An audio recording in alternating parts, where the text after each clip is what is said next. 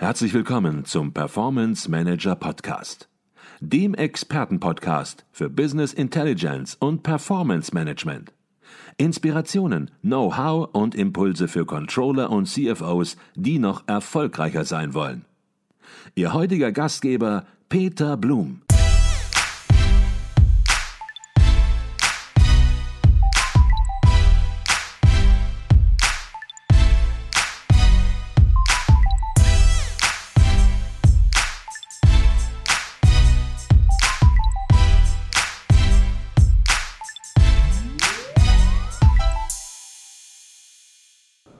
Herzlich willkommen im Performance Manager Podcast. Mein Name ist Peter Blum.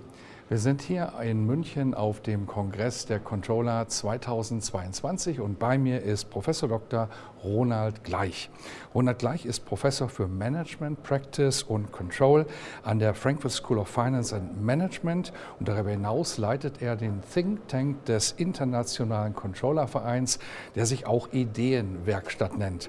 Darüber wollen wir natürlich heute im Detail sprechen, was für Arbeitsergebnisse in den letzten Monaten erzielt worden sind. Doch zunächst mal Herzlich willkommen bei uns im Podcast, Professor Dr. Ronald Gleich. Lieber Blum, freut mich sehr, dass ich hier sein darf. Sie haben gerade hier auf dem Kongress einen Vortrag gehalten zum Thema Megatent äh, Servitization, Erfolgswege für die Praxis. Und manche werden jetzt sagen, Mensch, habe ich das richtig verstanden und reiben sich auch die Augen. Ein Megatrend soll das sein und ich habe davon möglicherweise noch gar nichts gehört. Was ist denn Servitization? Sie werden das jetzt auflösen und wenn man es auflöst, dann wird man auch verstehen, Mensch, das ist nichts Neues. Viele werden damit schon konfrontiert worden sein, aber es ist eben der umfassende Begriff für diese Trend und für diese Entwicklung. Also die Frage ganz konkret, worum geht es bei dem Thema? Naja, das äh, Wort sagt es ja schon, diese Wortschöpfung äh, kann man vielleicht so sagen. Es geht darum, dass sich Unternehmen weiterentwickeln vom reinen Produkthersteller äh, zu Herstellern, die Services anbieten, die über das reine Ersatzteilgeschäft oder Wartung hinausgehen, bis hin dass sich Unternehmen weiterentwickeln zum Anbieter integrierter Lösungen mit Schwerpunkt Services, mit Schwerpunkt Optimierungen der Prozesse beim Kunden bis hin zum Aufbau von Ökosystemen rund um die Services. Und die Maschine ist dann nur noch ein ganz, ganz kleiner Teil in diesem Leistungsbündel. Mhm. Sie haben es angesprochen, den Wandel vom reinen Produktanbieter hin zum integrierten ja, Produkt-Service-Anbieter in gewisser Weise. Und das hat natürlich auch weitreichende Auswirkungen auf die Geschäftsmodelle von Unternehmen. Und vielleicht sollten wir vielleicht auch mal bei den Chancen und Risiken anfangen. Na klar, das kann Chancen haben, aber das kann natürlich auch massive Risiken in sich bergen. Was sind das für Chancen und Risiken, die Sie sehen? Ja, zunächst mal sind es große Chancen meiner Meinung nach. Also man erschließt sich ganz neue äh, Märkte beispielsweise. Wir haben es jetzt gerade ein Beispiel der Firma Dürr gesehen. Die haben halt jahrelang nur Anlagen gebaut und äh, auch an den Kunden verkauft. Ich investiere dann als Kunde letztendlich äh, in, in, in, CAPEX, äh, wenn man das mal äh, so will. Und das wandelt sich so nach und nach. Rund um diese Anlage werden jetzt Services aufgebaut, Beratungsdienstleistungen aufgebaut, Finanzierungsmöglichkeiten eröffnet, bis hin zum Betreibermodell.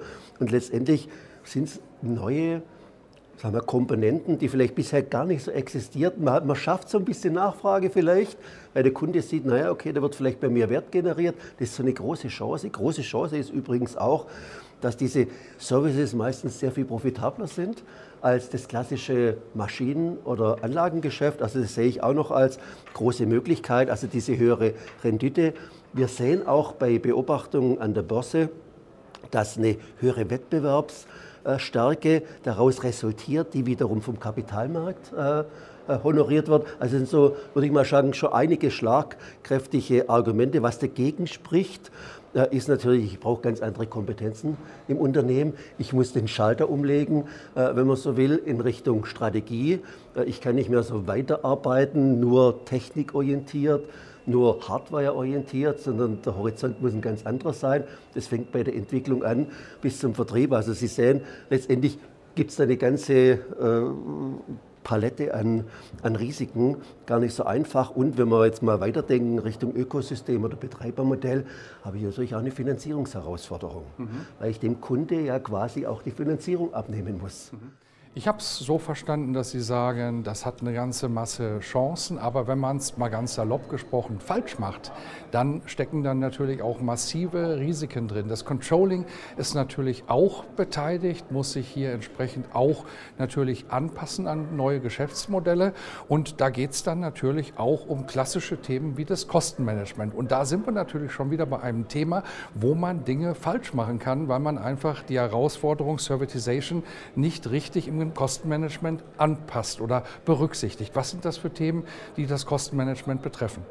Na gut, äh, im, im, Bezug auf das Kostenmanagement äh, würde ich mal sagen, dass nicht nur die eigenen Kosten im Fokus sind, sondern ich beschäftige mich schon mal ganz intensiv mit den Kosten äh, des Kunden. Wenn wir jetzt an die zweite oder dritte Ausbaustufe denken, Anbieter integrierter Lösungen oder äh, wenn wir es noch ein bisschen weiter denken, äh, auch so Full-Service-Provider, kann man fast schon drunter subsumieren, die optimieren ja die Prozesse beim Kunden. Also ich gehe rein in die Operations und die Begleitprozesse des Kunden und steuere aus dem Controlling des Anbieters heraus auch die Kostenperformance äh, des Kunden. Das heißt, das Kostenmanagement ist im Grunde genommen sagen wir, viel unternehmensübergreifender, als wir es heute schon kennen. Also das ist, glaube ich, so ein ganz, ganz großer Unterschied, äh, der mir äh, hier einfällt. Für das Controlling an sich ist ja ganz klar, dass ich diese Maschinenzentrierung, Produktionszentrierung aufs eigene Unternehmen natürlich auch weiterentwickeln muss auf Richtung Dienstleistungskompetenz,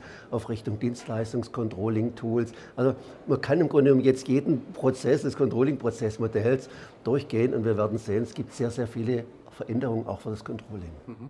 Jetzt haben wir über die Erweiterung in Richtung Serviceanbieter gesprochen und wenn man das Wort Service in den Mund nimmt, dann ist man natürlich auch ganz, ganz schnell beim Begriff Servicequalität. Qualität, die darüber entscheidet, ob ein Unternehmen Erfolg hat oder nicht. Und dann sind wir wieder natürlich beim Controlling, das unterstützen soll, auch Servicequalität zu messen. Das heißt, hier müssen KPIs entwickelt werden, die möglicherweise auch noch gar nicht vorhanden sind im Unternehmen, im Controlling auch noch nicht die große Erfahrungsbasis besitzen.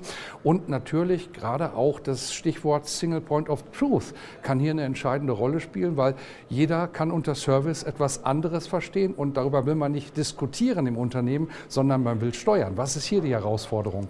Die Herausforderung ist mal zunächst, und das hatte ich gerade auch schon dargestellt in meinem Vortrag, äh, dass ich beim Reporting halt wirklich, sagen wir, was die Datenquellen betrifft, äh, ja jetzt äh, auch eine Evolution äh, initiieren muss.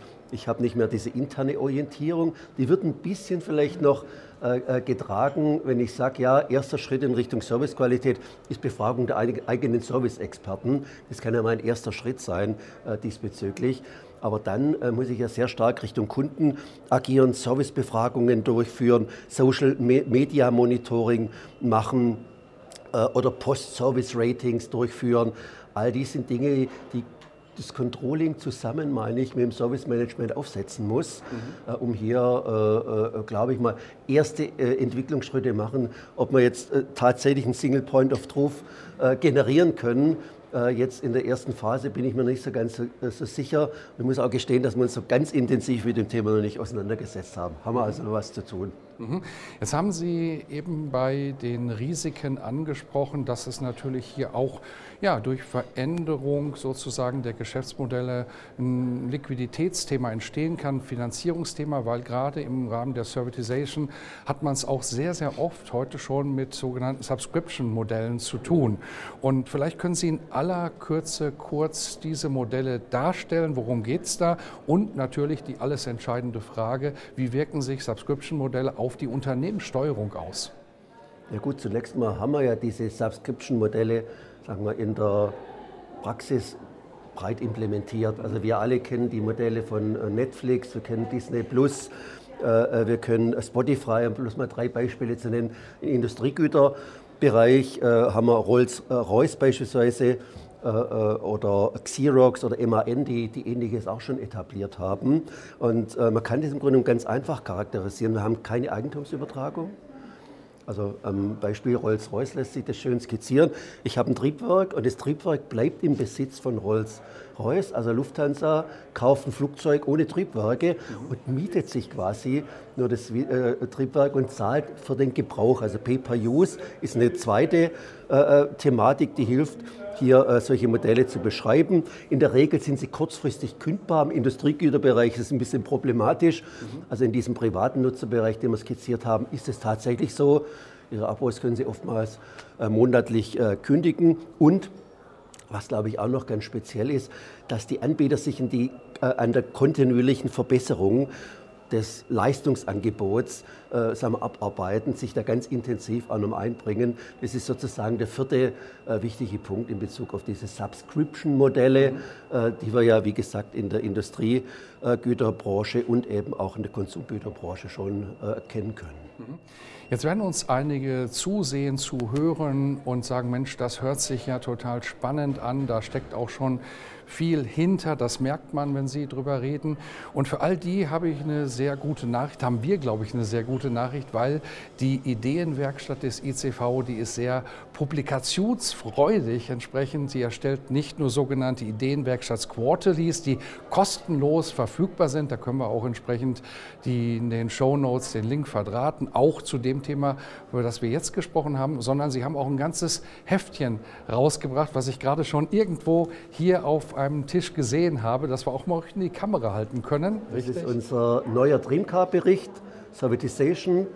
Und äh, ich denke, wir haben hier gebündelt auf gut 100 Seiten haben wir die wichtigsten Botschaften, die wir jetzt gerade auch so ein bisschen andiskutiert haben, beschrieben. Kann ich nur äh, empfehlen als Lektüre über Haufe äh, jederzeit äh, Über Haufe kaufbar. und vermutlich auch im ICV-Shop, den wir natürlich auch in den Shownotes verdrahten könnten, dann direkt downloadbar, auch wahrscheinlich als E-Book direkt verfügbar, damit man gar nicht aufs Papier warten muss, wenn man sich direkt mit dem Thema so befassen möchte. So das war das Thema des äh, letzten Jahres im Wesentlichen der ICV Ideenwerkstatt und ich bin ja immer neugierig und möchte so ein bisschen schon wissen, was kommt denn jetzt, was ist denn jetzt demnächst das Thema der Ideenwerkstatt im Jahre 2022, 2023. Haben Sie da schon eine Idee, Herr Professor Gleich? Wir haben eine Idee und es lag ja an sich fast auch äh, auf dem Tisch, das Thema. Und wenn man sich so den Kongress angeguckt hat, hat insbesondere die Vielzahl an Vorträgen zum Thema Nachhaltigkeit und auch sagen wir, die unterschiedliche Ausprägung der Vorträge. Äh, äh, es ist eine Notwendigkeit, da hier ein bisschen was zu sortieren aus Sicht des Controllings. Und wir haben gesagt, wir gehen jetzt dieses Thema Sustainability an. Da gibt es natürlich regulatorische Themen, die wir beachten müssen. Wir müssen uns vielleicht mal grundsätzlich überlegen, müssen wir Tools der Controlling-Kolleginnen äh, und Kollegen anpassen, müssen wir organisatorisch neue Wege gehen können wir vielleicht Vorschläge machen bezüglich KPIs und anderen mehr. Das heißt, wir gehen jetzt ganz tief rein in dieses Thema äh, Sustainability, haben unseren Kernkreis der Ideenwerkstatt, der aus neun Expertinnen und Experten besteht. Und Sie wissen ja, Beratungsexperten, äh, äh, Experten aus der Wirtschaft, Experten aus der Wissenschaft, mhm. ist ja so unsere Kern.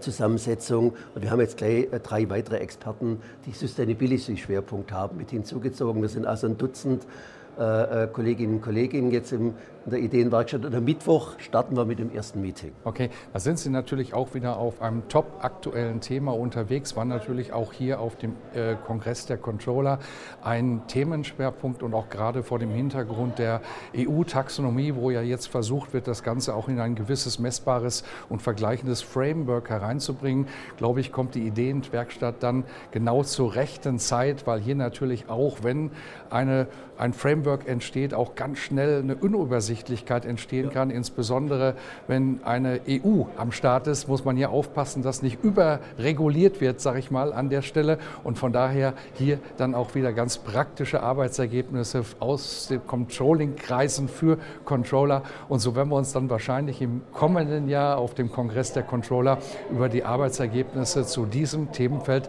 austauschen können. Darauf freue ich mich schon. Ich würde mich sehr freuen und wir arbeiten hart jetzt ein Jahr lang, dass wir nächstes Jahr was berichten können. Wunderbar. Das war Professor Dr. Ronald Gleich. Wir haben über die Arbeitsergebnisse des Jahres 2021-22 der Ideenwerkstatt gesprochen zum Thema Servitization. Herzlichen Dank für diesen Einblick und für die Ergebnisse natürlich aus der Ideenwerkstatt. Ich danke Ihnen, Herr Blum, für das äh, interessante Gespräch.